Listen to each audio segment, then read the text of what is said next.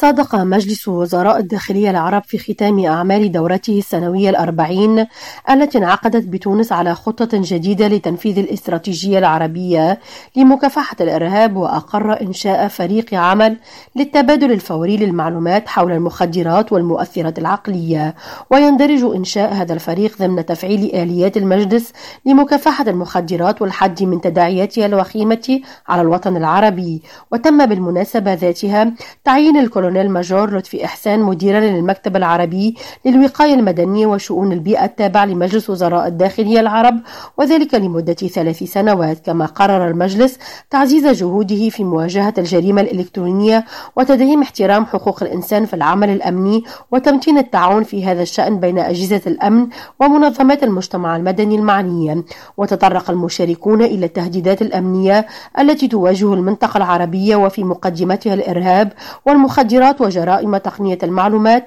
والهجرة غير الشرعية وسائر أنماط الجريمة المنظمة عبر الوطنية داعين إلى مواصلة العمل الأمني العربي المشترك لمواجهة هذه التهديدات. يشار إلى أن أعمال الدورة الأربعين لوزراء الداخلية العرب شهدت من مشاركة ممثلين عن منظمات عربية وإقليمية ودولية بينها المنظمة الدولية للشرطة الجنائية ومكتب الأمم المتحدة لمكافحة الإرهاب ومكتب الأمم المتحدة المعني بالمخدرات والجريمة نرجس بديرة ريم راديو تونس.